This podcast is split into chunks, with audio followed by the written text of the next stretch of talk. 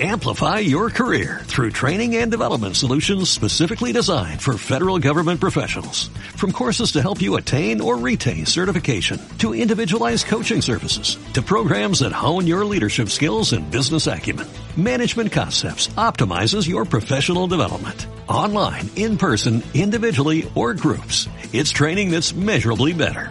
Learn more at managementconcepts.com. That's managementconcepts.com. 20. Rascos. El hombre herido llegó antes del amanecer. Los tres estábamos durmiendo en el suelo. Me erguí al oírle golpear la puerta, y la joven llamada yo hizo lo mismo. Me volví hacia el chico, se llama Polos, y le dije que abriera la puerta. Puso cara de miedo y me dijo que no quería hacerlo. Yo no deseaba abandonar el calor de mis mantas. Arrojé un poco más de leña al fuego y pregunté quién llamaba. Rascos. Replicó una voz de hombre. El granjero salió del cuarto donde había estado durmiendo con su esposa y abrió la puerta. Rascos entró en la granja. Llevaba consigo un pelta y jabalinas. Aparté las mantas a un lado nada más verlas, pensando que quizá tuviera que luchar con él. Rascos le dijo algo al granjero y este rió, apretó el puño y se metió el pulgar en la boca.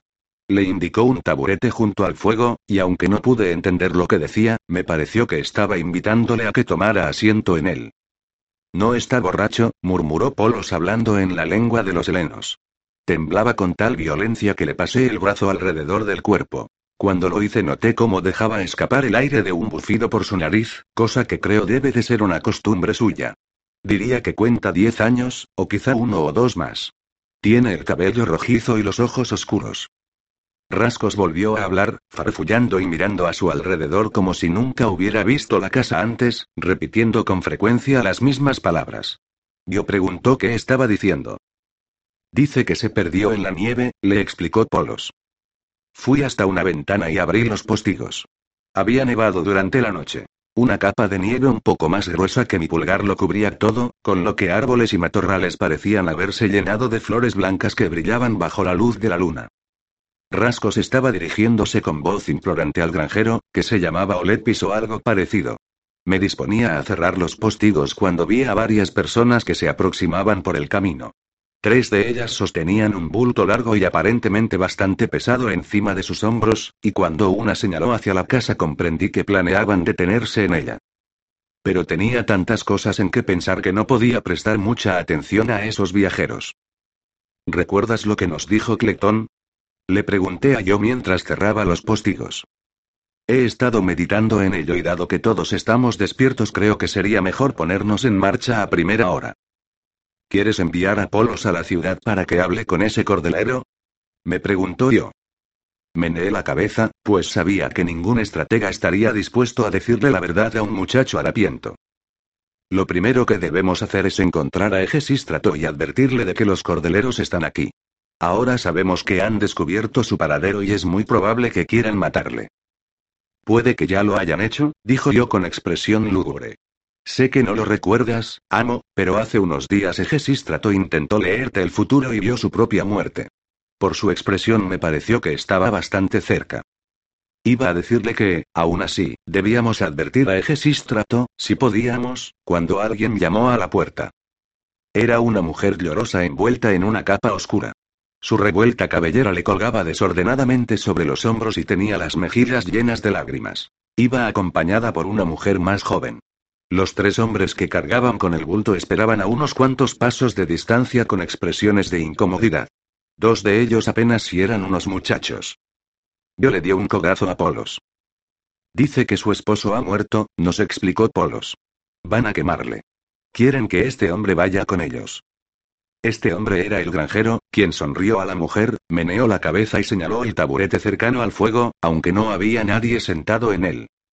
La mujer se limitó a sollozar todavía más fuerte que antes, y la esposa del granjero salió de la habitación para consolarla.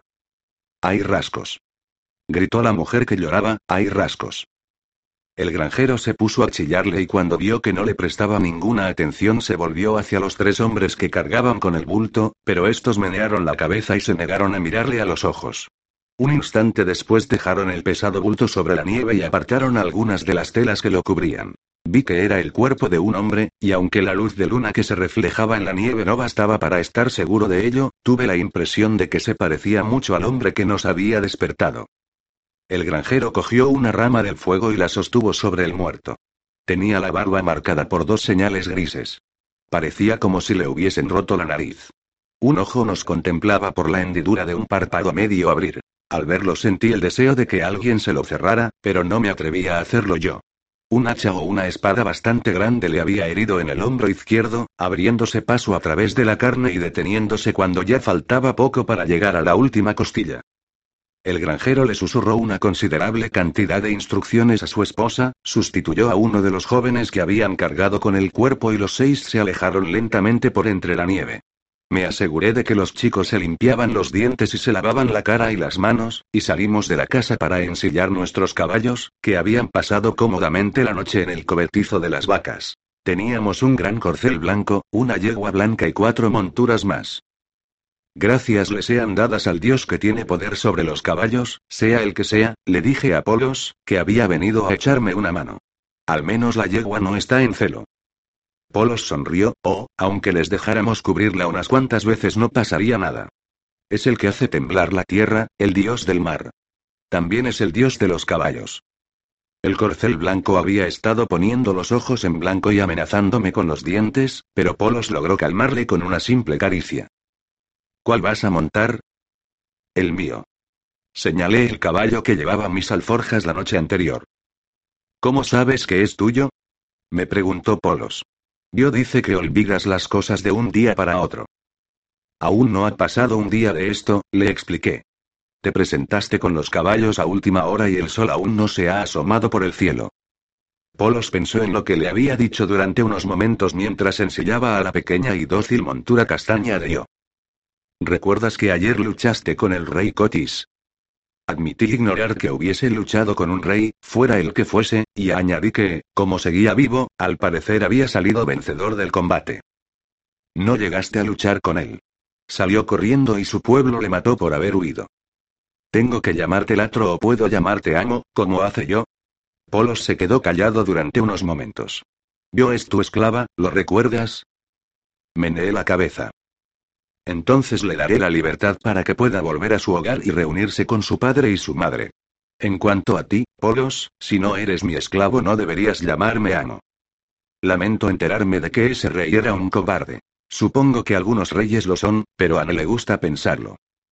Yo no sabía que lo fuera, me dijo Polos, pero no entiendo mucho de esas cosas. La solemne expresión de su rostro me hizo reír y le revolví el cabello. ¿Y cuáles son las cosas de las que sí entiendes? Oh, de caballos, cabras y perros. De toda clase de animales. Y del tiempo. Soy un magnífico profeta del tiempo. ¿De veras, Polos? ¿Y qué tiempo hará hoy? Soleado y con bastante viento al principio. El sol derretirá esta nieve y el suelo se pondrá muy embarrado. Pero después irán apareciendo nubes muy espesas y el día acabará demasiado pronto. Suspiré, pensando que bien podría haber estado hablando de mí, aunque no me parecía que esa hubiera sido su intención. Amo. Latro, haré lo que me ordenes. Está bien, repliqué yo, pero ¿por qué dices eso? ¿Acaso me has desobedecido? Te he pegado. No, dijo Polos. Siempre he hecho lo que me has ordenado, aunque no me has dado muchas órdenes. Pero quería decirte que me parecía que estabas equivocado en una cosa, y no quiero que te enfades conmigo. Le dije que ya nos ocuparíamos de eso en cuanto supiera que era aquello sobre lo que no estábamos de acuerdo. Creo que debería llamarte amo. Si no lo hago muchas personas se preguntarán por qué estoy contigo. Pero si lo hago pensarán que soy tu esclavo, como yo. Volví a llevarle a la casa para que pudiéramos calentar nuestros tiesos dedos delante del fuego. Eso me dio ocasión de pensar en lo que acababa de sugerirme. Polos, supón que muriera. Dices que ayer luché con un rey, y si es cierto puede que hoy mismo muera. Y mis herederos, si es que tengo alguno, te reclamarán, ¿no crees? Podrías pasarte el resto de tu existencia siendo esclavo de otra persona. Polos meneó la cabeza en un gesto que me recordó a las mulas. Amo, si el rey no pudo matarte ayer, ¿quién va a matarte hoy? Y, además, si tienes herederos lo más probable es que sean buena gente. Hay montones de personas muy desagradables que capturan chicos y chicas que no le pertenecen a nadie. Yo entró en la habitación y le pregunté si había hablado con la mujer después de que se marchara el granjero y si le había dado el dinero que le prometió. Todavía no, dijo yo. No se lo daré hasta que estemos preparados para marcharnos, pues quizá necesitemos alguna otra cosa. Amo, ¿recuerdas por qué nos vamos de aquí? Para encontrar a un hombre llamado Egesístrato, si es que podemos. ¿Le recuerdas? Me preguntó Polos, ¿qué aspecto tiene? Meneé la cabeza. ¿Recuerdas por qué queremos encontrarle? insistió Polos. Porque los cordeleros quieren matarle. Egesístrato es amigo nuestro, ¿verdad? Le pregunté a yo. Cuando pronuncié su nombre mi boca pareció reconocerlo y saber que pertenece a un amigo. Alguien llamó a la puerta. La mujer gritó algo desde la otra habitación. Rascos. No abras. exclamó yo mientras yo desenvainaba mi espada. Tenía que hacerlo, si es que deseaba seguir pudiéndome llamar hombre, pero no tenía el tiempo suficiente para explicarle todo eso a yo. Abrí de par en par la puerta con mi mano izquierda, blandiendo la espada en la derecha. No había nadie. El sol acababa de asomar por el cielo y largas sombras purpúreas escapaban de cada montañita de nieve barrida por el viento. Las pisadas de quienes habían traído el cuerpo hasta la puerta y habían vuelto a llevárselo ya estaban medio llenas de nieve. Y lo mismo ocurría con la depresión informe donde habían depositado el cuerpo. No había ninguna huella más reciente. Yo, tú sabes hablar la lengua de esta gente, ¿verdad? Le pregunté. Creo que tienes ciertos conocimientos de ella. Yo asintió, estració, amo. Estamos en Tracia. He acabado comprendiendo algunas de sus palabras y Polos sabe hablar su lengua. Entonces, Polos, debes advertir a esa mujer de que Rascos puede volver, le dije, ¿me comprendes? Si lo hace, no debe abrirle la puerta. Debe hablar con él desde el otro lado de la puerta y decirle que está muerto. Polos asintió solemnemente. Creo que la nieve cayó después de su muerte alterando el paisaje que conocía. La nieve es algo que normalmente solo encuentras en lo alto de las montañas, por lo que si vuelve antes de que se derrita debe decirle cómo puede llegar al punto en que quemarán su cuerpo, y no debe abrir la puerta por ningún concepto. Polos habló con la mujer explicándole todo lo que yo había dicho y yo le dio una moneda. Después nos marchamos de la granja. Antes de que ocurriera todo eso, Polos movió la cabeza señalando el edificio de la granja, iba a decirte que creo que deberías montar en el caballo blanco. Montaste en él cuando luchaste con el rey Cotis y no creo que vuelva a darte problemas.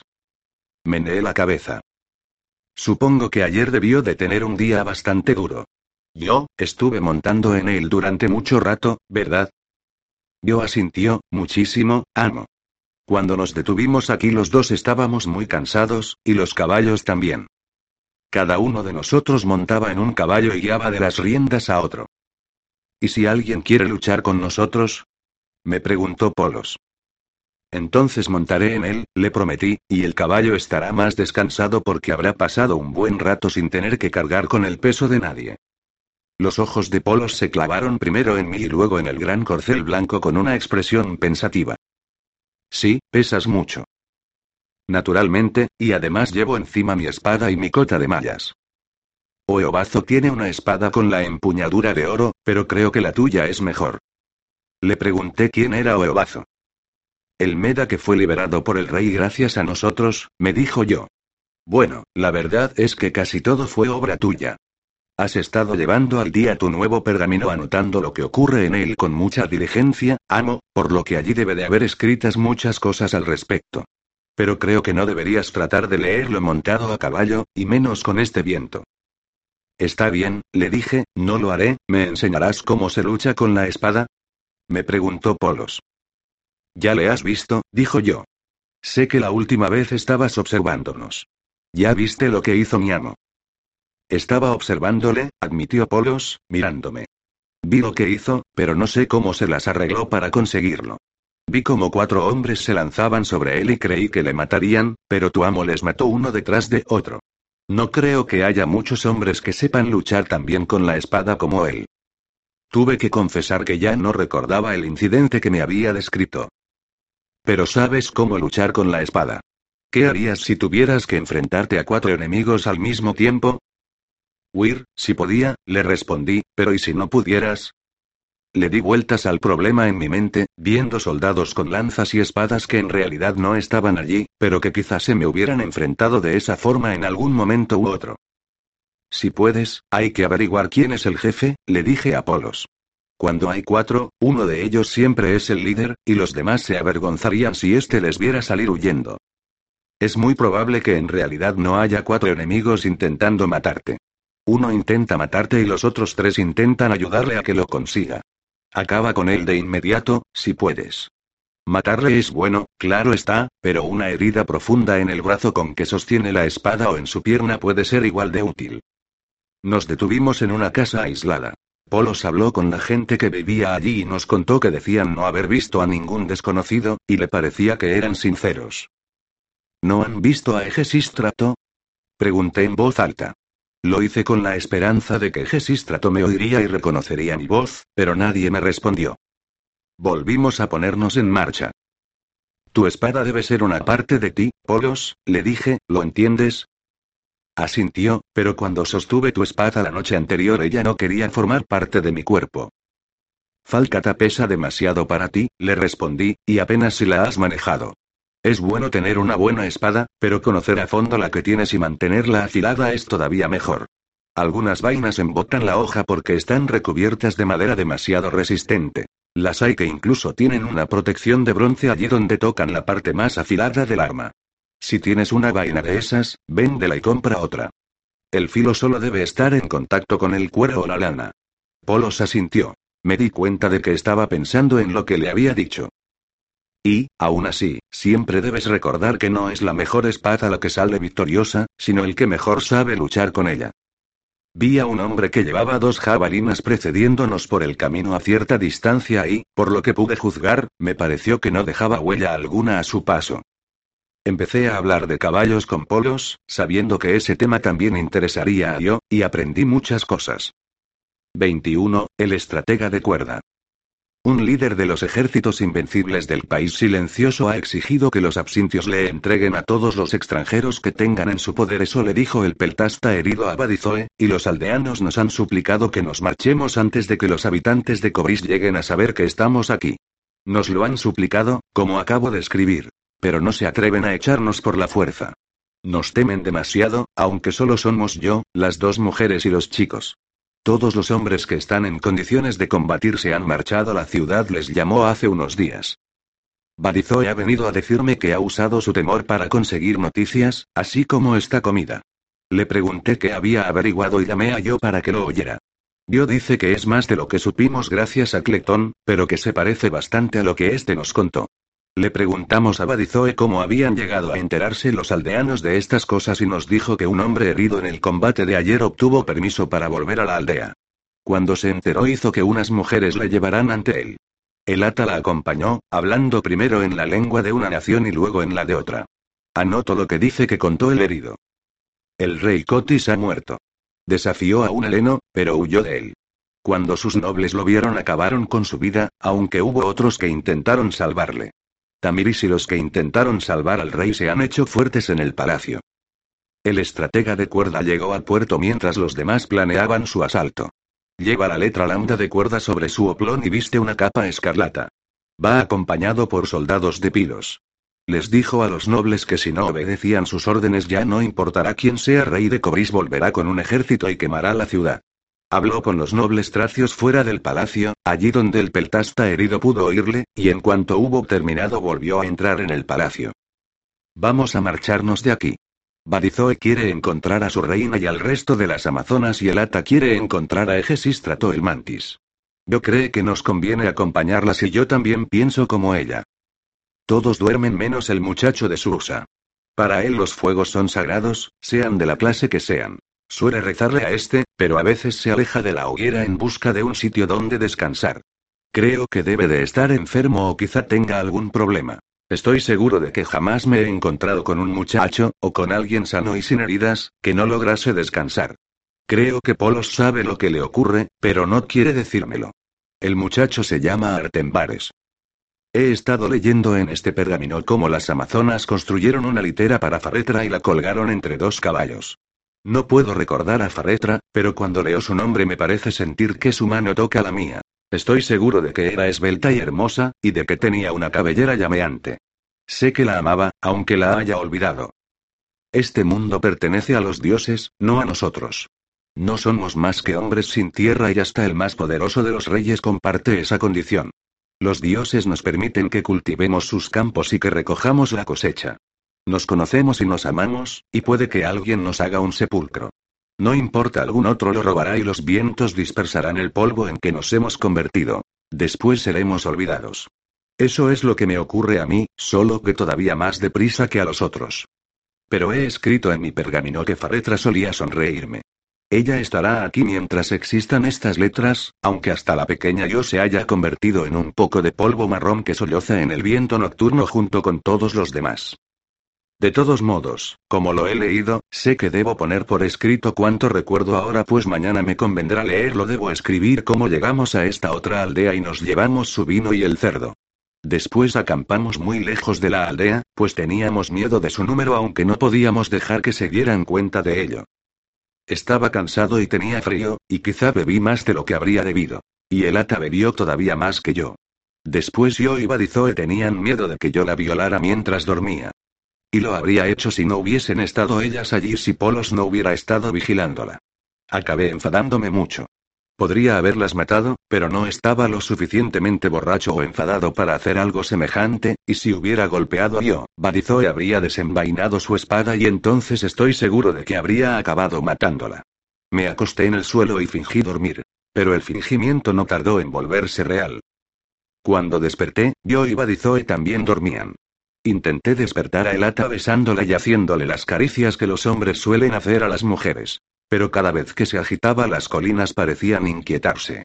Oí como nuestros caballos hablaban entre ellos igual que un hombre conversa con otro hombre. Y aunque las cosas se me escapan con mucha rapidez, no he olvidado que los caballos son incapaces de hablar. Por lo que dejé que el ata siguiera durmiendo y me puse a leer, como ya he contado. Pero antes eché los leños de que disponíamos a las ascuas de la hoguera. Encontré un árbol muerto, le corté las ramas con mi espada y aparté a el ata del fuego para que no se quemara mientras dormía. Puede que el brillo de las llamas atrajera al chico. Me preguntó si podía calentarse delante del fuego y le dije que sí, pues vi que estaba solo y era inofensivo. Ya sé que vosotros no adoráis al fuego como nosotros, me dijo después de haberme visto leer durante un rato. Decís que Hefesto es el dios del fuego y ni tan siquiera le contáis entre vuestras divinidades más importantes. ¿Pero te molesta que otras personas tengan creencias distintas? Supongo que eso depende de lo que crean, le dije. Los dos hablábamos en voz baja para no despertar a los que dormían. Eres de Parsa, ¿verdad? Sé que tu pueblo le reza a Aura Mazda encendiendo hogueras en lo alto de las montañas, y no tengo objeción alguna contra eso. Sonrió. Hasta entonces no me había dado cuenta de lo triste que era su expresión anterior. Después se prosternó ante el fuego como es costumbre en el oriente y habló con su dios en una lengua que no conozco. Cuando hubo terminado me escocían los ojos. Dejé este pergamino en el suelo y le pregunté si se había perdido. Asintió, por eso fui a la nave. Tú estabas en ella y Egesístrato se presentó poco después, y pensé que quizá pudiera llevarme a Susa. Tú debes de haber visitado nuestro país. ¿Has estado alguna vez en Susa? No puedo recordar las cosas, le dije. Lo olvido casi todo. Se me acercó un poco más, me parece que porque temía despertar a yo, aunque ella siguió durmiendo. Yo también. No, puedo recordar muchas cosas, pero nunca puedo recordar nada importante. ¿A ti te ocurre lo mismo? No, le respondí, solo puedo recordar unas cuantas cosas. Que yo y Polos cogieron el cerdo, por ejemplo. Que yo está durmiendo a tu lado y que Polos duerme junto a ella. Polos recogió esas ramas de pino para que les sirvieran de lecho. Nada importante, como dices tú. He estado leyendo este pergamino para averiguar cómo he llegado aquí, y me he enterado de que vine para encontrar a Oeobazo, un Meda. Pero ahora no está con nosotros. ¿Le conoces? Claro que le conozco, dijo el chico. En una ocasión me preguntaste por él, y tú y el otro bárbaro le hicisteis preguntas a mi padre acerca de él cuando estábamos en la torre. ¿Has olvidado eso? Sí, admití, me temo que lo he olvidado. Aquella vez tú no fuiste quien habló con mi padre. Todas las preguntas vinieron del otro bárbaro, el que es más bajo que tú, ¿recuerdas que intentaste liberarnos? Le dije que lamentaba enterarme de que no lo había conseguido. En ese cuarto de la torre había centinelas vigilándonos. Uno de ellos oyó un ruido y fue a enterarse de lo que ocurría. Nunca volvió y cuando el otro centinela fue a buscarle tú entraste en el cuarto. Traías capas y cascos y querías que nos los pusiéramos. Dijiste que cuando hubiéramos logrado salir de la ciudadela podríamos escondernos en la ciudad hasta que los bárbaros se hubieran hecho a la vela. Pero mi padre dijo que la gente de allí, no recuerdo el nombre a esa ciudad. Yo tampoco. Sigue. Dijo que podrían. Que si nos descubrían podían hacernos daño, y también dijo que Caballo Amarillo nos buscaría por todas partes porque él había prometido darle mucho dinero a cambio de nuestra libertad. Pensaba que Caballo Amarillo aceptaría el dinero y nos dejaría marchar. Mi padre es muy rico. El muchacho intentó que su voz no sonara presuntuosa. Si me llevas con él estoy seguro de que te recompensará, así que no quisisteis venir conmigo. ¿Qué ocurrió entonces? Nada. El muchacho se quedó callado con los ojos clavados en las llamas. Te marchaste, vinieron más soldados y nos fuimos a dormir. ¿Volverás a la nave conmigo? ¿Qué nave? Le pregunté, aquella en la que estabas antes. Tú, la muchacha y la peri. No sé qué significa esa palabra, pero cuando la pronunció se volvió hacia Lata. Le dije que no creía que me fuese posible volver a la nave con él hasta no haber encontrado a Obazo. Está allí, dijo el muchacho, y señaló hacia la lejanía. ¿Cómo lo sabes? Le pregunté, de la misma manera que sabía dónde estaba cuando me lo preguntaste antes. ¿No lo recuerdas? Querías saber dónde estaba y yo te dije que iba montado a caballo con las manos atadas. Polos se incorporó. Le dije que lamentaba que le hubiéramos despertado y que habíamos intentado hablar en voz baja, procurando hacer poco ruido. No me habéis despertado, dijo con mucha cortesía. Tenía sed. Este es. Empecé a decirle. Artembares, el hijo de Artaictes, intervino el chico de Susa. Es mayor que Polos y creo que debe de llevarle una buena cabeza de ventaja. Artembares, repetí yo. Polos no parecía querer mirarle, aunque vi cómo sus ojos movían en las órbitas. ¿Cuándo ha venido? ¿Fuiste tú quien le llamó? Desde luego que no, respondí. Tenía frío y vio el fuego. Me preguntó si podía sentarse aquí hasta haberse calentado un poco y yo le dije que podía hacerlo. ¿Quién fue el primero en hablar? ¿Tú o él? Él, naturalmente. Polos, ¿qué es lo que te tiene tan preocupado? Yo he sido el primero en hablar junto a tu hoguera, dijo Artembares, pero tú hablaste conmigo junto a otro fuego cuando me preguntaste por Eobazo. No me gusta conversar con la gente que no ha hablado conmigo antes. Vaciló, y luego añadió, me parece que no está bien. Voy al arroyo a beber un poco, anunció Polos. Le di un poco de vino para que lo mezclara con el agua, pues no quería que se pusiera enfermo. Le pregunté si había visto antes a Artembares. Meneó la cabeza y se marchó corriendo. Me puse a dormir de nuevo. He estado conversando con Oeobazo, quien habla la lengua de los helenos todavía mejor que Artembares. Vino a verme cuando estaba afilando a Falcata con la piedra del granjero y me dijo su nombre, añadiendo que aunque sabía que todos nosotros habíamos combatido para salvarle la vida, también sabía que yo era quien más se había esforzado, y que deseaba darme las gracias por ello. No es costumbre nuestra gastar muchas palabras, ni tan siquiera en asuntos de la máxima importancia, me dijo, pero mientras viva bastará con que me llames cada vez que necesites mi ayuda. Puede que gastes pocas palabras, le dije, pero ningún hombre habría sido capaz de ser más claro. Sonrió, me ofreció la mano y se la estreché. Creo que los dos nos encontrábamos un tanto incómodos. Pasado un momento se rió y señaló la piedra de afilar. Veo que has embotado tu espada golpeando el cuello de nuestros enemigos. No, dije.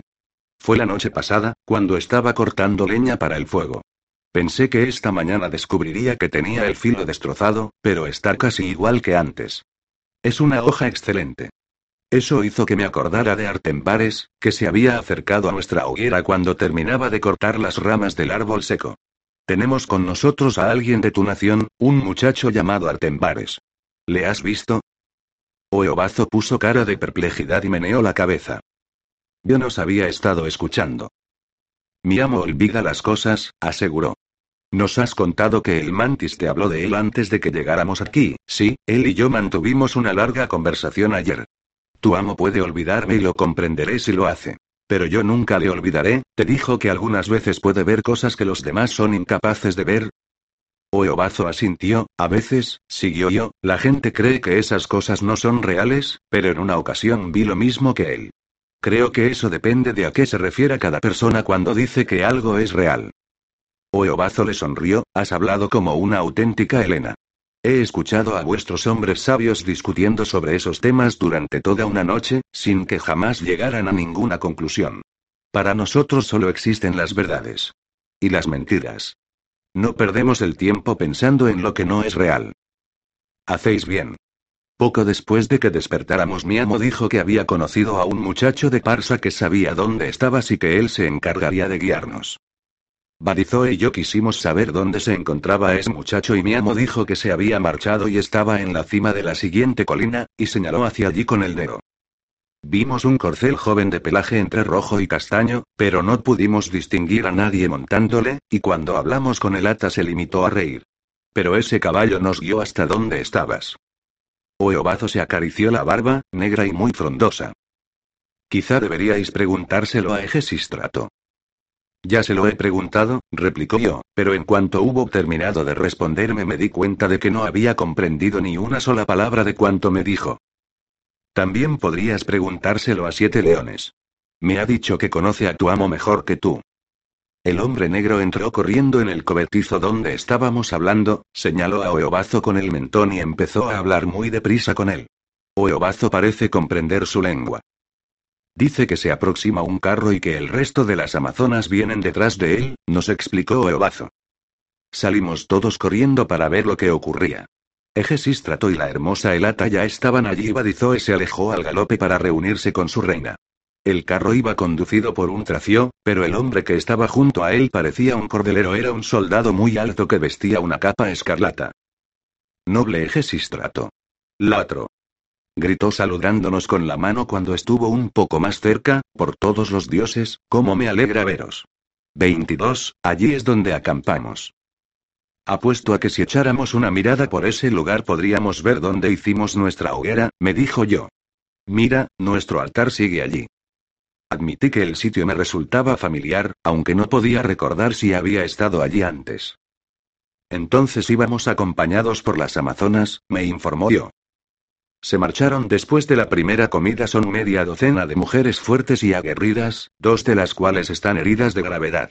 Se llevaron consigo todos los caballos blancos y tienen una guardia de tracios que han jurado ir con ellas hasta los vados de Lebrus. Egesistrato dice que Lebrus es la frontera occidental de Absintía. Le llevan regalos de tres nobles de aquí a otros nobles parientes suyos que viven en Cicones. Además, su reina tiene una carta escrita con este punzón sobre una tira de piel de cordero blanca. La carta es del estratega allegado de cuerda y afirma que están bajo la protección de la ejida del rey Leotíquides y el príncipe Pausanías, el regente Agira. Las echaré de menos, me dijo yo. Tú no las echarás de menos, amo, pero yo sí. Y echo de menos a Polos. Mucho. ¿Le recuerdas? Meneé la cabeza, pues no le recordaba. No era más que un muchacho. Continuó yo, supongo que debía de ser de raza tracia. Por lo menos su forma de hablar era muy parecida a la de los tracios. Era más joven que yo, pero resultaba muy agradable tener por aquí a alguien más o menos de mi edad. Le dije que esperaba que algún día viviríamos en un sitio donde hubiera más niños, y una mujer sabia que pudiera enseñarle todas las cosas que las mujeres deben saber. Observar a las amazonas me ha servido para aprender muchas cosas, afirmó yo. La reina Hipépode me apreciaba, y tanto Faretra como Hiposticein intentaron ser amables conmigo porque les gustabas. Faretra no me gustaba porque cada vez que la veías en tu rostro aparecía una expresión muy rara. Después la mataron y me sentí muy mal. Aún lo lamento. Ahora ya no te acuerdas de ella, ¿verdad, amo? Sí, me acuerdo un poco, le respondí, pues sentía el conocimiento en mi interior aunque las nieblas lo ocultaban, ¿qué aspecto tenía, yo? Era casi tan alta como tú, con los huesos de las mejillas bastante grandes. Yo se tiró de las mejillas para mostrarme a qué se refería. Tenía el cabello rojo y muchas pecas, y sus piernas no estaban del todo rectas, creo que porque había montado mucho a caballo. Suspiré, como suspiro ahora. Me parece que debía de ser muy hermosa. Bueno, no estaba intentando hacer que pareciera hermosa. No, le dije, pero no has podido ocultar su hermosura. Me incliné sin bajar del caballo y la besé en la mejilla.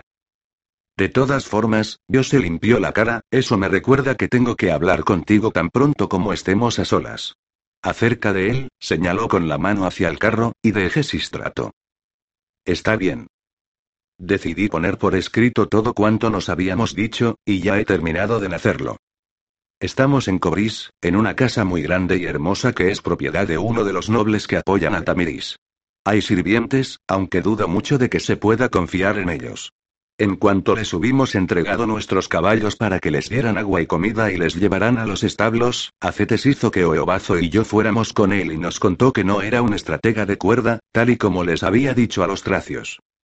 Todos los demás le habían reconocido, naturalmente, y se habrían sonreído ante nuestro asombro. Me alegra que no estuvieran allí para verlo. Me preguntaba cuál era la razón de que Gesístrato se mostrara tan cordial, dijo Oeobazo. Odia a los cordeleros. Yo tampoco siento un gran aprecio hacia ellos, admitió Acetes, pero ahora les comprendo mejor. Ser un cordelero resulta muy agradable. Durante la segunda comida tuvimos que actuar como si Acetes fuera un cordelero para que los sirvientes no se enteraran de la verdad. Pero cuando hubo terminado les hizo salir de la habitación y nos reunimos ante el fuego para beber el áspero vino del país y cascar nueces. Y Pereides también va a alojarse en esta casa, nos dijo. Tiene la habitación contigua a la mía. Los demás tendréis que dormir aquí, aunque me atrevería a decir que habéis dormido en sitios peores. Todos nos reímos y admitimos que era cierto. Oeobazo se encargó de formular la pregunta que pugnaba por salir de mis labios. ¿Quién es Hipereides? El capitán de nuestra nave, le dijo a Cetes. Es el hombre a quien Shantipo le encargó la misión de encontrarte. Los demás nos limitamos a trabajar para él, de una manera o de otra. Bueno, me gustaría que estuviera aquí ahora, dijo yo. Tengo muchas ganas de verle y no debería andar por ahí a horas tan tardías. Está cerrando los tratos para comprar la comida y el vino que necesitaremos durante el viaje de vuelta a casa, le explicó a Cetes, y si conozco bien a Hipereides supongo que aprovechará la ocasión para hacer algunos negocios particulares. No te preocupes por él. Sabe cuidarse. Mandó a Egesístrato con el ata y siete leones. El hombre negro y alatro con Io, ¿no es así? Le preguntó Eobazo. Acetes y Egesístrato asintieron. Nos encontramos con las Amazonas gracias al favor de una cierta diosa, añadió Egesístrato. Iban a cumplir un encargo del dios de la guerra, pero sin ellas no habríamos logrado nada. Oeobazo asintió, aunque creo que el gesto iba destinado más a sí mismo que a los presentes. Hace años conocí a una tribu que cree que el dios de la guerra no es otro que Aura Mazda. Aura Mazda de incógnito, por así decirlo. Quizá tengan razón. ¿Cómo supisteis dónde podríais encontrarme? Acetes sonrió, Egesis trató tu rastro, o eso dice Hipereires. Lo que no comprendo es qué estabas haciendo aquí. No ibas camino de media o de parsa, ¿verdad? Oeobazo meneó la cabeza. Iba al pensamiento. A pensamiento. Sí, el Meda pareció vacilar y nos miró. Egesístrato, de todos los presentes tú eres el único que me conoce bien.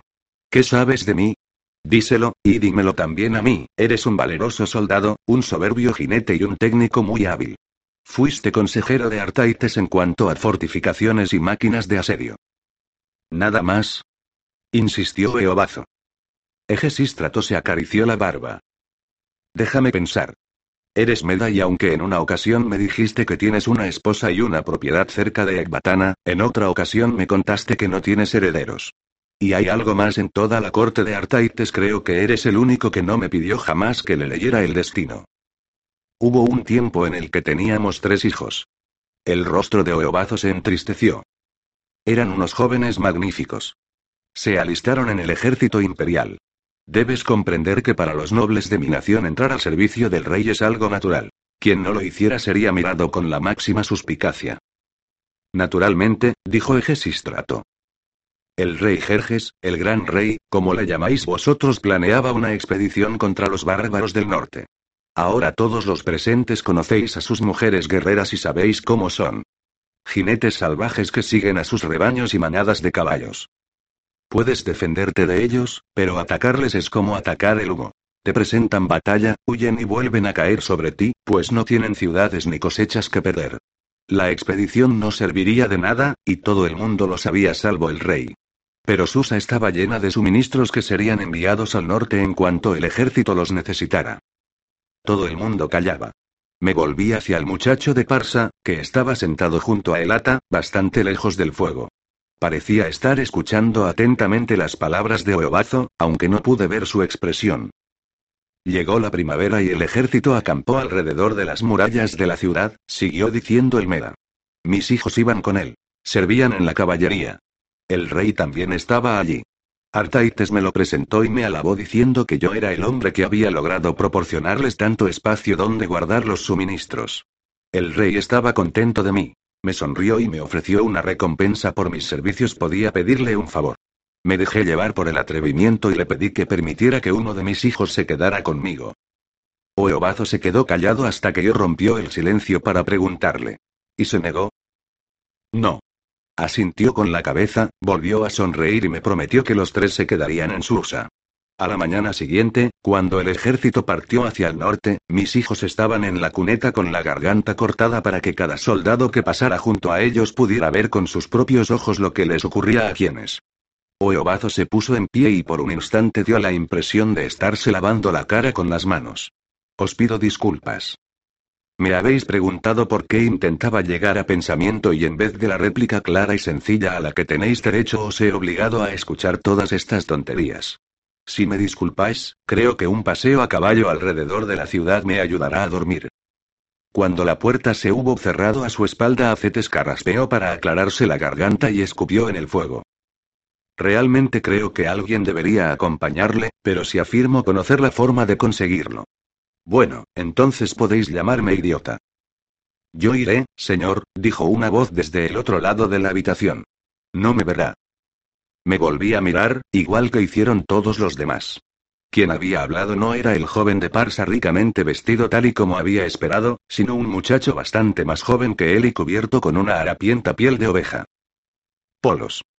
Gritó yo al verle salir por la puerta. Un instante después oímos el ruido de los cascos de su caballo alejándose al galope. Dios se puso en pie. Amo. Ni pensarlo. La cogí por el brazo y la obligué a sentarse. Solo quería preguntarle dónde había estado, me explicó yo. No le he visto desde anoche. ¿Estaba con nosotros antes? Sí, en la caverna sagrada de la Gran Madre, me explicó Egesistrato. Esta mañana dijiste que había estado hablando contigo junto a la hoguera la noche pasada, pero que había ido a beber agua y que no volvió. Supongo que debe de habernos seguido. El ata se dirigió a nosotros, aunque creo que raramente habla con más de una persona a la vez.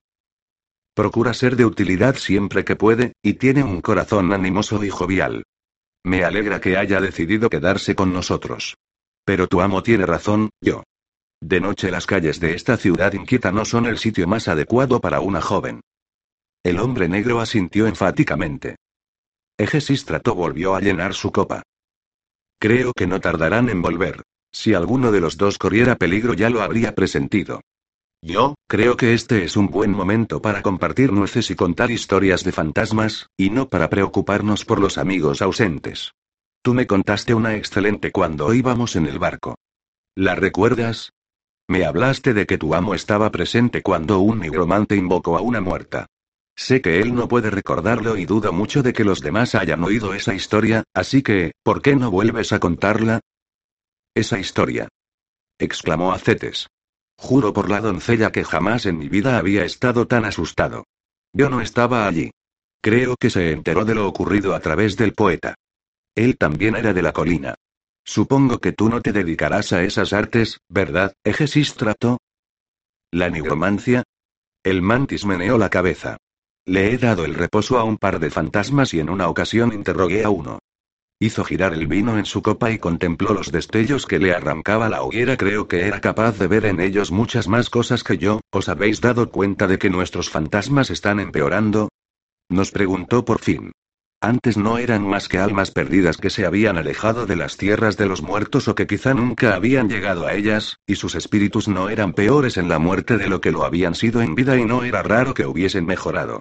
Esos eran los fantasmas de los que me hablaron mis maestros cuando era joven. Y os aseguro que esos eran los que me encontré en mi juventud. Ahora algo maligno parece rondar por entre ellos. Volvió a quedarse callado durante unos instantes. ¿Alguno de vosotros ha oído hablar de lo que le ocurrió al capitán Ubrías? ¿Sabéis algo sobre la Isla Blanca? Acetes meneó la cabeza y lo mismo hicimos el hombre negro, yo y yo. Ocurrió dos años antes de la guerra, según me dijo. Su nave había salido de la embocadura del Ister y estaba inmóvil envuelta en la niebla cuando el hombre del mástil dijo que oía música y el batir de muchas alas. Supongo que los tripulantes debían de estar hablando en cubierta, pero aguzaron el oído y oyeron los mismos sonidos que el hombre del mástil. No tardaron en advertir que lo que habían tomado por un espeso banco de niebla era una isla con acantilados de piedra blanca y una playa de arena blanca. Ubrías me contó que había estado navegando por esas aguas desde que era un niño y tenía la completa seguridad de que no existía ninguna isla semejante. Pero allí estaba. ¿Y qué hizo? Le preguntó yo. La verdad es que al principio no hizo nada, siguió diciendo Egesistrato. Un rato después vieron a un hombre con armadura en la playa. Les saludó con la mano y les pidió que le enviaran un bote.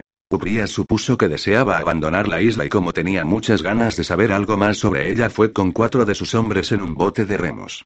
Pero no tardó en comprender que este hombre era algo más que un soldado común y corriente. Ubrías me dijo que era tan hermoso como un dios y que parecía tan fuerte como un toro. Ubrías saltó del bote apenas la quilla rozó un poco de arena y le saludó, asegurándole que él y su nave estaban dispuestos a servirle en lo que deseara, fuera lo que fuese. Soy Aquiles, le dijo el fantasma, y quiero pedirte un favor. Como podéis imaginaros, Ubrías le dijo que le bastaba con hablar. Entonces ve al templo de Atenea Ilias, repuso el fantasma. Allí encontrarás a una esclava llamada Crise. Cómprasela a los sacerdotes y tráemela aquí. Ubrías juró que así lo haría, naturalmente, y volvió a subirse al bote lo más rápidamente que osó hacerlo. Es la última descendiente del linaje de Príamo, le gritó el fantasma cuando ya se apartaban de la playa, trátala con honor. Navegaron hasta la Troada con vientos favorables durante todo el trayecto y Ubrías logró encontrar a la chica. Me dijo que debía de tener unos 14 años y que cuidaba de la casa de un sacerdote del templo. Pagó una suma considerable por ella y la alojó en su nave tan confortablemente como es posible en un barco, pidiéndole que se abstuviera de toda labor manual. Le dijo que la había comprado para hacerle un regalo a un rey de una isla de Leucino y la joven accedió de buena gana a hablarle bien de él al monarca. ¿Qué ocurrió cuando volvió a la isla? preguntó a Cetes. Yo también estaba preguntándome si Ubrías habría sido capaz de encontrarla por segunda vez. Abandonaron la embocadura del Ister y volvieron a toparse con un banco de niebla. El mantis se estremeció y vació su copa, arrojando las heces al fuego. Pero esta vez soplaba un viento bastante fuerte. Ubrías me contó que se vieron obligados a acabar amando la vela y que aún así estuvieron a punto de encallar en la Isla Blanca. El fantasma estaba allí, esperándole sobre la arena, acompañado por la mujer más hermosa que Ubrías hubiera visto jamás. Cuando hablé con él ya había transcurrido más de un año, pero sus ojos seguían iluminándose cada vez que intentaba describírmela. Me dijo que en ella había algo que parecía llamarte, una especie de invitación. Nada más verla sabías que era la mujer más orgullosa del mundo. Y la más humilde. Me dijo que no había ningún hombre vivo que no hubiera estado dispuesto a sacrificar su vida por ella alegrándose de poder hacerlo. Ubrías había engalanado a Crise con cuentas de ámbar y adornos similares la hicieron subir al bote y remaron hacia la playa. Crise se arrodilló ante el fantasma y la mujer quien también era un fantasma, de eso no cabe duda, y cuando la vieron se dieron la mano. Amigo mío, le dijo el fantasma a Ubrías, me has servido bien. Vete en paz y te prometo que no ha de faltarte una recompensa. Ubrías me contó que después de aquello era como si le resultase imposible equivocarse en la navegación y que todos los negocios que emprendía acababan saliéndole bien. Daba plata y a cambio recibía oro, como dice el refrán. Si quería ir al sur el viento soplaba del norte. Y cuando estaba listo para volver el viento soplaba del sur. Cuando hablé con él ya se había convertido en un magnate local. Tenía una propiedad cerca de Colina de la Torre y estaba pensando en comprar otra. Bueno, me parece que ese fantasma no tenía nada de malo, dijo yo. Creo que no me habría importado encontrarme con él. Egesístrato se encogió de hombros. Puede que no. Pero cuando estaba a punto de alejarse, Ubrías oyó un grito. Me dijo que se había dado la vuelta y que miró hacia atrás. El fantasma sostenía a Crise sobre su cabeza cogiéndola por una pierna y un brazo, y aquella hermosa mujer le observaba. Chris se volvió a gritar y llamó a Ubrías por su nombre, suplicándole que volviera y la salvara. Después el fantasma la hizo pedazos. Oí el prolongado OH. ¿Qué hizo yo al tragar aire antes de que el ata se riera? ¿Es cierto todo eso que nos has contado? Le pregunté a Egesístrato, ¿ocurrió realmente? Egesístrato se encogió de hombros. No lo vi con mis ojos, pero hablé con Ubrías y le creo. Ningún practicante del arte de Tespis podría haber imitado la expresión de su rostro cuando me describió a la mujer, o sudado como lo hizo cuando me contó la muerte de la joven esclava. Acetes, háblanos de la invocación de esa muerta en pensamiento. ¿Fue tan horrible como la historia que he contado? Acetes acababa de aplastar una avellana entre los cantos de sus manos y fue comiéndose los fragmentos del fruto mientras hablaba. Fue peor. He visto a un hombre muerto por un oso y no creo que lo que tu fantasma le hizo a la joven esclava pudiera ser mucho peor que eso. Esto lo fue. Todos habíamos ido a casa de una etaira. Y Pereides, el kiberneta, el poeta, otro par de hombres y yo. Por aquel entonces Latro pertenecía a esa etaira y su misión era vigilarnos para que no nos desmandáramos. Había ríos de un vino excelente y algunos de los mejores manjares que he comido en mi vida, y las chicas eran realmente guapísimas. Alguien, supongo que debió de ser el hombre negro, había cerrado la puerta después de que Oeobazo y el muchacho salieran del cuarto. De repente oímos golpes y reconocí la voz del muchacho que gritaba dejadnos entrar. El hombre negro y yo fuimos corriendo hasta la puerta, levantamos la barra e hicimos girar el grueso panel de madera. Oeobazo y Polos avanzaron tambaleándose hacia la hoguera, sosteniendo entre los dos a un anciano bastante gordo de cuyo rostro chorreaba sangre. 23, sentado en mi banco de cijita. Debo terminar de poner por escrito lo que empecé a consignar ayer. Acabo de releerlo todo y confieso que me ha parecido que cometí una tontería al haber registrado la historia de Egesístrato con tanto detalle. Pero el tiempo que pasamos alrededor del fuego entre el momento en que el Meda salió del cuarto y el momento en que él y Polos volvieron con Cletón me parece precioso. Creo que yo y yo no podemos haber disfrutado de muchos momentos como ese, breves intervalos de comodidad en los que estábamos libres de todo peligro. Quizá esa sea la razón de que yo hable de la casa que Caleos tenía en pensamiento tal y como lo hace. Yo dice que Caleos era la Taira a quien se refirió a Cetes. Cuando Oeobazo y Polos lo entraron en la habitación, el anciano estaba casi inconsciente. Egesístrato y Elata se ocuparon de su herida mientras Acetes, el hombre negro y yo interrogábamos a Oeobazo. Nos dijo que conocía a Cletón porque le había visitado mientras estaba prisionero en el templo de Pleistoro. Le había visto de pie en la calle discutiendo con media docena de tracios.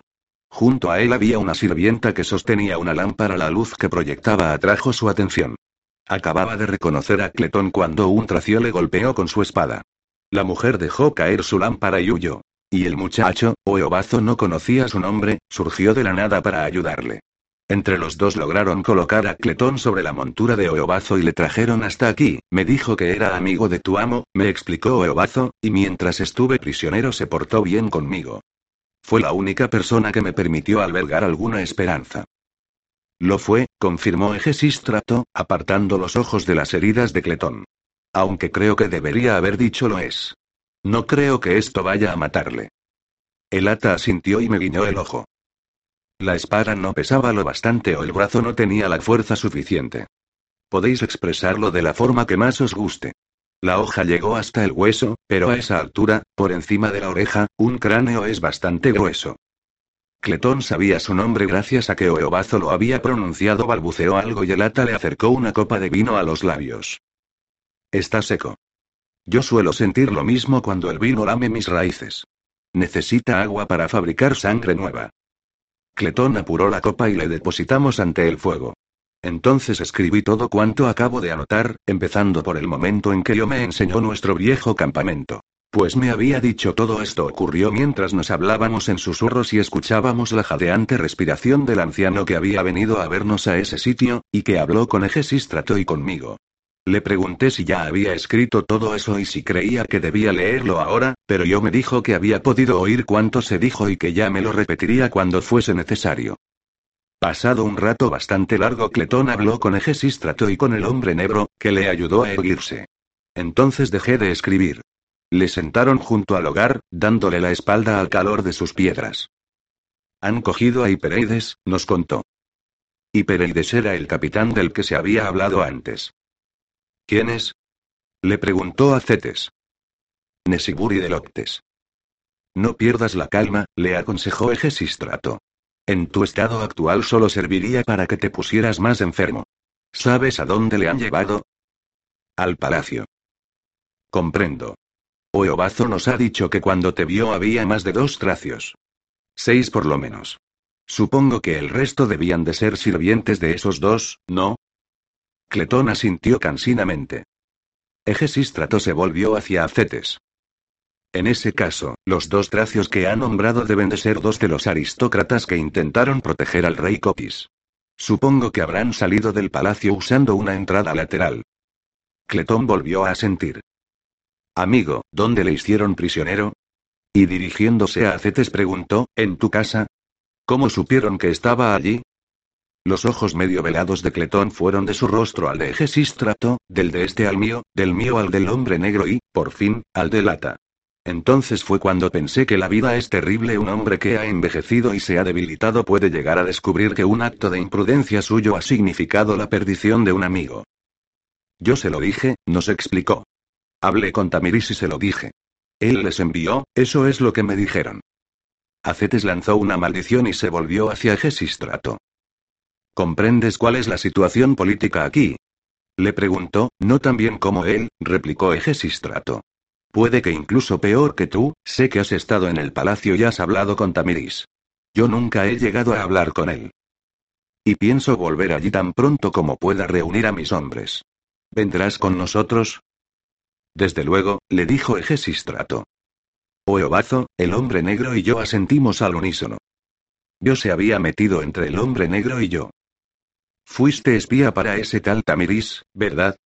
Le preguntó a Cletón. Trabajabas para él al mismo tiempo que para Ipereires. Y parecías tan agradable y bueno. Cletón logró sonreírle y le tomó una mano entre las suyas. He intentado serlo, le aseguró. De veras, lo he intentado. Os envié más flechas. ¿Lo sabías? Yo asintió, ¿crees que habría podido hacer eso si no tuviera amigos entre los tracios? ¿Crees que podría vivir y comerciar aquí? Su mano izquierda abandonó los dedos de Yo para buscar a tientas su copa. El ata se la sostuvo.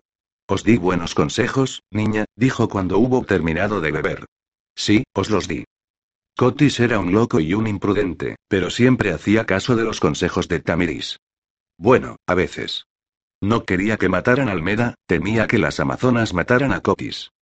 Quería que todo el mundo quedara en libertad. Si estaba tan próximo al trono, los otros aristócratas deben odiarle, dijo Egesistrato. Al menos la mayoría de ellos. Supongo que quienes le apoyan ahora deben de ser familiares suyos, hijos, primos. Ese tipo de parentela. Cletón volvió a sentir. Nesibur es su nieto. Deloctes, su sobrino. Egesístrato frunció los labios. ¿Y a quién quieren coronar los otros? A un hermano menor de Coquis. A su hijo. Solo tiene tres años. Pero ahora Tamiris tiene en su poder a mi desconocido amigo y puede usarlo para hacer un trato, dijo Oeobazo.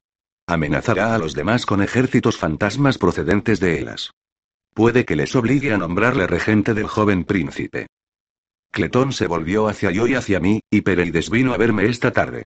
Somos viejos amigos, llevamos años haciendo negocios juntos. Necesitaba vino y yo me encargué de proporcionárselo. Cerramos el trato y le dije a mis hombres que llevarán el vino a su nave. Y Pereides me prometió que vendría esta noche a traerme el dinero. Y cuando se marchó hablaste con Tamiris y le dijiste que iría a tu casa más tarde, dijo Acetes. Le mandé un mensaje, murmuró Cletón. Le dije que el negociante de los cordeleros estaría en mi casa. Quizá, derechos para el comercio. Evitar la competencia. Pero Tamiris no fue a tu casa, intervine yo. Mandó a los dos nobles. Cletón suspiró y tomó otro sorbo de su copa. No esperaba que lo hiciera. Pensaba que se limitaría a enviar a alguien autorizado para negociar en su nombre. Pero querían llevarse a Hipereides al palacio y él se negó a acompañarles. Dijo que volvería por la mañana y traería consigo al cordelero. Creo que pensaron que estaba mintiendo. Quizá mentía, tal vez le pareció que no conseguirían salirse con la suya. Ascendí, le cogieron y le doblaron los brazos a la espalda. Les seguí a la calle, traté de explicarles que era mi invitado, mi cliente. Y ellos intentaron matarte, dijo yo. Y probablemente creen haberlo conseguido, añadió Acetes en voz baja. Deben de pensar que han matado a su propio agente. Están desesperados. Se han metido en un juego muy delicado y necesitan ganar la próxima mano. ¿Qué vamos a hacer? preguntó yo. Acetes se puso en pie. Reunir a los hombres, ir allí y rescatarle. Le pregunté de cuántos hombres disponía. Soldados. Cinco, y dos arqueros. Cletón, ¿tienes soplones y corazas entre tus mercancías? Cascos, ese tipo de cosas. La cabeza de Cletón se movió de forma casi imperceptible, menos de la anchura de un dedo. Sí, cuatro. ¿Cuatro de cada cosa? Otra vez ese débil movimiento. Bien. Acetes, averigua dónde se guardan, arma a los cuatro marineros de mayor corpulencia y enséñales a comportarse como soldados. Es probable que ya sepan cómo hacerlo. Llévate a Egesístrato, a este Meda y al nombre negro. Cuando llegues al palacio insiste en que os dejen entrar a todos. Acetes asintió, tienes razón. Eso es justo lo que haría un auténtico cordelero. Si no consigo entrar ya me las arreglaré para reunirme con vosotros. ¿Cómo es el palacio? Sentí la presión de los dedos de Dios sobre mi mano. Antes tendrás que vértelas con los tracios que hay en el exterior, me advirtió Acetes. Lo sé, pero ¿qué disposición tiene el palacio? ¿Dónde pueden tener a Hipereides? Cletón jadeó intentando tragar aire. Es cuadrado. Escúchame, hijo. He estado allí muchas veces. Un muro no demasiado alto. No hay torres. Dentro está el patio, el establo se encuentra detrás. El palacio también es cuadrado. Salón y cocinas. Abajo. Dormitorios subiendo la escalera. Cautivos abajo. En el subterráneo. Dobla a la derecha, cinco calles. Egesístrato intentó discutir conmigo pero no le hice caso, y salí por la puerta antes de que el hombre negro pudiera detenerme. Las calles estaban oscuras y llenas de un sucio fango resbaladizo, por lo que tuve que caminar despacio. Llevaba recorrida muy poca distancia cuando casi tropecé con una mujer, pero no me di cuenta de que era Elata hasta oírla hablar. Latro, me dijo, detente y escúchame. ¿Sabes que soy capaz de curar? Naturalmente que lo sé, respondí. Esta noche te he visto ayudar a Egesístrato cuando atendía a Cletón. Y si pudiera también te curaría a ti, Latro. No puedo hacerlo, pero comprendo hasta qué punto llegas a olvidar las cosas. Creo que soy la única que lo entiende, incluso ahora, pese a que yo sepa más sobre ello que el resto. No recuerdas quién es Hipereides y no te importa. No debería importarte, claro.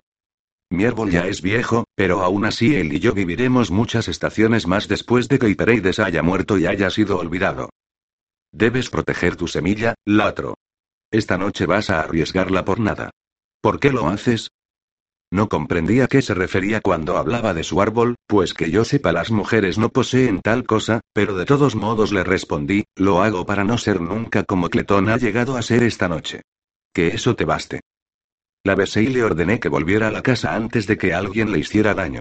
Yo también había bebido una buena cantidad de vino. Pero aunque el ata había masticado resina para eliminar el olor, su aliento sabía más a vino que el mío. Un hombre pasó a caballo. Me miró y vi que llevaba un casco y tenía una lanza. Me alegró que no se detuviera. Apreté el paso y ya casi había llegado al palacio cuando yo me alcanzó, amo. Gritó, y me cogió por la capa. Giré en redondo con el puño levantado. ¿Yo, te he pegado alguna vez? No lo recuerdo, dijo ella, y cuando alcé un poco más el puño añadió, sí, amo, una o dos veces. Aunque no me importa. Ahora debería volver a pegarte. Podrían haberte matado. Tendré que volver sobre mis pasos para acompañarte a la casa. Qué bien. Parecía feliz. Dimos la vuelta y empezamos a desandar lo andado. Amo, tú eres el que habría acabado muerto, ¿no lo comprendes? Apostaría a que el noble Tamiris debe de estar acompañado por un millar de tracios y el que murieras no ayudaría en nada a Hipereires. Yo, si vuelves a seguirme no te acompañaré de regreso. Te llevaré conmigo. Creo que eso sería más seguro que dejarte sola en las calles de esta ciudad bárbara. Amo, deberías quedarte conmigo en la casa, o ir con Acetes y el hombre negro. No puedo hacer eso. ¿Por qué no? Me preguntó. Nadie te culparía. Yo, sabrían lo que había tenido intención de hacer y que no lo había llevado a cabo. Sabrían que ni tan siquiera había llegado a intentarlo mientras que yo lo ignoraría. Les vería compadecerme, como lo he visto en algunos momentos del día de hoy. Y no sabría por qué. Y, de repente, sentí como mis ojos se humedecían, igual que si alguna ráfaga de viento los hubiera llenado de humo. No lloré, pues los hombres no hacen esas cosas. Pero mis ojos se llenaron de lágrimas, sin importar lo muy deprisa que parpadeara. Hoy debo mantenerme vigilante y luchar contra este extraño amor hacia mí mismo, pues estoy seguro de que fueron él y el vino los que me robaron la hombría. Creo que una lágrima cayó sobre yo, pues vi cómo alzaba los ojos hacia mí. Puedo hacer el resto del trayecto sola, amo, me dijo. No me pasará nada. No, le dije, y meneé la cabeza, aunque quizá no pudiera ver mi gesto. Cuando llegamos a la casa tuve que golpear la puerta con la empuñadura de mi espada hasta conseguir que el ata levantara la barra para dejarnos entrar. Yo arrojó su pequeño cuerpo en mis brazos y la besé como había besado a Elata, sabiendo que era una mujer, por muy joven que fuese, aunque hasta ahora siempre había pensado en ella como si no fuera más que una niña. No volveré a seguirte, me prometió. Asentí y no le dije cómo deseaba que lo hiciera y lo asustado que estaba. Me acordé del hombre de la lanza y decidí no ir por la oscura calleja que había recorrido antes. Torcí hacia la derecha por la primera esquina y a la izquierda por la siguiente. Cuando lo hice vi que en el centro de esta nueva calle, que casi llegaba al palacio, había una hoguera encendida. A su alrededor se encontraban varios hombres y me pareció que estaban calentándose las manos. Amplify your career through training and development solutions specifically designed for federal government professionals. From courses to help you attain or retain certification, to individualized coaching services, to programs that hone your leadership skills and business acumen, Management Concepts optimizes your professional development. Online, in person, individually, or groups. It's training that's measurably better. Learn more at managementconcepts.com. That's managementconcepts.com.